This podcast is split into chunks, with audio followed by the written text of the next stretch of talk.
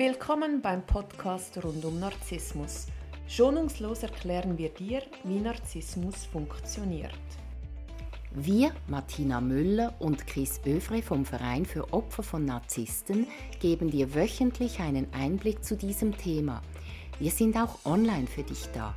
www.co-narzissmus.com Neue Woche, neuer Podcast. Hallo Chris. Hallo Martina. Ich freue mich sehr, dich heute wieder zu sprechen zu dürfen. Und heute schauen wir die Flying Monkeys an. Chris, was sind Flying Monkeys? Flying Monkeys, das sind die Jünger des Narzissten, beziehungsweise seine Soldaten, oder du hast so schön gesagt, die Efeu-Fraktion. Also die hängen sich an den Narzissten äh, dran, aus welchem Grund auch immer, und äh, folgen ihm. Verschiedene Gründe können sein, sie erhoffen sich, dass der Glanz der Narzissten auf sie abfärbt oder äh, dass sie auch so als wichtige Person wahrgenommen werden. Oder manchmal tun sie das auch aus purer Angst, weil sie glauben, dass sie untergehen, wenn sie sich da nicht äh, dazu äh, äh, fügen zu dieser Gruppe. Also kann es verschiedene Gründe sein. Aber sie dienen allesamt ebenfalls dem Narzissten. Also manchmal werden die auch einfach erpresst, oder? Also muss man auch mal ehrlich sein. Ja, aus Liebe sind die nicht dort. Ja, als Flying Monkeys. Genau. Sind Flying Monkeys eigentlich auch eine Art Co-Narzisst? Ja, das ist eine, also die sind genauso co-abhängig vom Narzissten und sie glauben, dass sie beschützt sind, wenn sie für ihn sind. Wie erkenne ich einen Flying Monkey? Also der wird ähm, diesen Narzissten oder die Narzisstin übers Maß loben, verherrlichen, auf ein Podest stellen, lässt nichts Böses an die Person rankommen, ähm, verteidigt diese Person wie eine Löwin oder wie ein Löwe und ähm, tut alles, also hat so etwas sehr Schwärmerisches für den Narzissten. Also extrem mühsam. Mhm, ja, und man muss sehen, das ist der verlängerte Arm des Narzissten. Also sie tun alles, was im Sinn ist dieses Narzissten. Und deshalb ist es genauso gefährlich, sich mit ihnen anzulegen wie mit dem Narzissten selber. Werden denn die Flying Monkeys vom Narzissten belohnt oder sind sie einfach Mittel zum Zweck? Ja, in dem Sinn belohnt. Er sagt die Person natürlich genauso aus und zwischendurch wirft er, wirft er ihnen einen Happen vor und darüber sind sie dann sehr glücklich. Sie glauben, dass ihr System aufgeht. Aber natürlich sind sie auch nur Objekte für ihn, aber natürlich sehr äh, beliebte Objekte. Also je mehr solche Flying Monkeys jemand hat, desto wichtiger fühlt er sich. Haben wir auch schon bei amerikanischen Präsidenten zum Beispiel gesehen. Ich stelle mir das mega schwierig vor. Du löst dich, kannst dich trennen von einem Narzissten und dann wirst du terrorisiert von seiner ganzen Armade von, von Flying Monkeys. Wie gehe ich mit Flying Monkeys um, wenn ich, wenn ich das realisiere? Weil du hast ja dann so verschiedene Schlachtfelder. Du hast einen Narzissten, der Rufmord mit dir betreibt und dann gleichzeitig die ganzen Flying Monkeys. Mhm. Das ist ein großes Problem, weil der verlängerte Arm des Narzissten reicht viel, viel weiter. Aber der Ursprung für solche Attacken bleibt beim Narzissten. Also wenn der Narzisst sagt, so jetzt ist fertig, jetzt schreibt ihr keine bösen Leserbriefe mehr oder böse Briefe ans Gericht, dann hören die auch auf, die gehorchen ihm. Und deshalb ist es wichtig, dass man im Kontakt bleibt mit dem Narzissten an und für sich. Und er macht ja solche bösen Sachen nur, um einen zu treffen. Und da muss man schauen, dass, äh, dass es einen nicht in dem Maß trifft. Also so Beschuldigungen und so weiter, das sind ja meistens dann auch anonyme Briefe. Da muss man ähm, sich bewusst sein, dass die nicht so viel Kraft haben, wie sie gern hätten. Sonst würden sie ja mit dem Namen hinstehen. Ja, genau. Also das, äh, die Macht ist nicht so groß, wie es der Narzisst gerne hätte. Und da darf man ruhig ein bisschen selbstbewusst sein und sagen, ich weiß, ich habe diese, äh, also zum Beispiel im Gericht sagen sie, wir haben zehn solche Briefe gekriegt.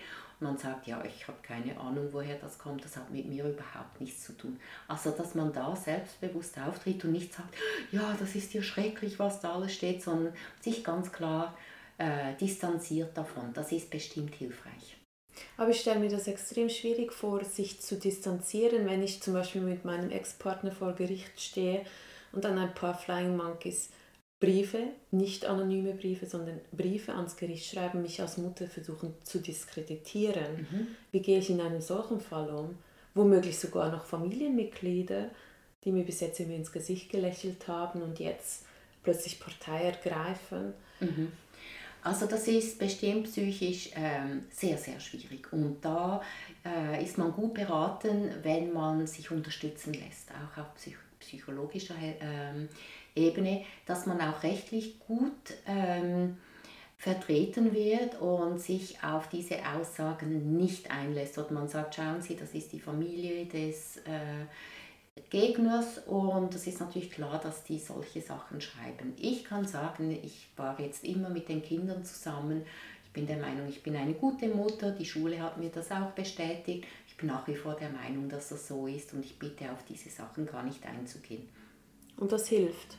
Das kann hilfreich sein, das kann helfen. Da muss man, also je selbstbewusster mich, sich man da hinstellen kann, desto hilfreicher ist es. Und deshalb lohnt es sich, daran zu arbeiten, in die Kraft zu kommen, auch wenn die Knie zittern, dass man sich da klar hinstellt und sich nicht fertig machen lässt.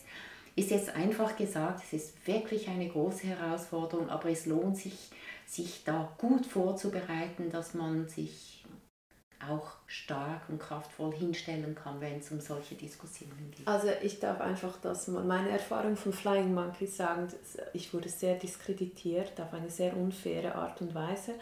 Und lustigerweise all diese boshaften, üblen Nachrichten, die ich, ich wollte sie juristisch einklagen, ging natürlich nicht, weil die wissen ja teilweise auch genau, wie sie sich äußern müssen, damit mhm. das eben nicht funktioniert. Ich bin jeder dieser Personen in den paar Wochen nach dem Gerichtsurteil per Zufall auf der Straße begegnen. Ich konnte jede damit konfrontieren, was sie versucht hat mit mir zu machen. Und ich war total überrascht ab der Reaktion dieser Personen, weil denen war es richtig peinlich, weil sie dachten nicht, dass die mich noch jemals einmal im Leben sehen. Und ich habe diese Person teilweise an den unmöglichsten Orten getroffen wo sie sich nie aufhalten sollten, weil sie völlig an einem anderen Ort wohnen und ihren Lebensmittelpunkt haben. Aber irgendwie hat das Universum mir alle nochmals ins Leben gespült und ich konnte mit allen einfach abschließen und ihnen sagen, dass ich total enttäuscht bin von diesen Lügengeschichten, wo sie ganz bewusst Sachen in Kauf genommen hätten, um mein Leben in eine sehr, sehr schlechte Bahn leiten zu lassen. Und das hat mir persönlich viel mehr gebracht, diese persönliche Konfrontation. Eine hat auch dann angefangen zu weinen. Mhm. Ähm, als ein Gerichtsverfahren, wo ich sie sehr wahrscheinlich wegen übler Nachrede hätte einklagen können. Das fand ich noch spannend. Es ist erfreulich, dass du auf diese Art damit abschließen konntest. Ja, aber ich sag's dir, mein Puls hat dann schon, gell? Also mhm. das war keine angenehme Diskussion. Das kann ich mir vorstellen. Ich finde es toll, wie du das gemacht hast. Ähm, zurück zu unseren Flying Monkeys. Ähm, also die terrorisieren mich, ich versuche mit dem Narzissten auszukommen. Gibt es irgendwie einen, einen Notfallplan, wie ich das handle, dass ich da möglichst unbeschadet mit wenig Energiereserven mich da durchlotsen kann durch diese Flying Monkeys? Weil ich habe immer noch den Narzissten, der braucht ja auch so unglaublich viel Energie und Zeit. Dann das ist das so wie überflüssig, dass ich nochmals ein Schlachtfeld öffnen muss mhm. mit diesen ganzen Effois. Also es lohnt sich, in Selbsthilfegruppen zu gehen, wo ähm, Betroffene, wo andere Betroffene sind, wo man das erzählen kann und jetzt ist es ihnen gleich ergangen und sie können einen unterstützen, moralisch zumindest. Es lohnt sich, sich psychologisch helfen zu lassen. Es ist äh, eine große Herausforderung, gerade weil man sich ja immer so viel Mühe gegeben hat und dann kriegt man eins aufs Dach, nicht nur von einer Person, sondern manchmal von einer ganzen Familienorganisation. Das ist schon eine Herausforderung. Deshalb sich unbedingt unterstützen lassen, ähm, daran denken, so viel Macht, wie sie gern hätten, haben sie nicht und dass es irgendwann vorbei ist.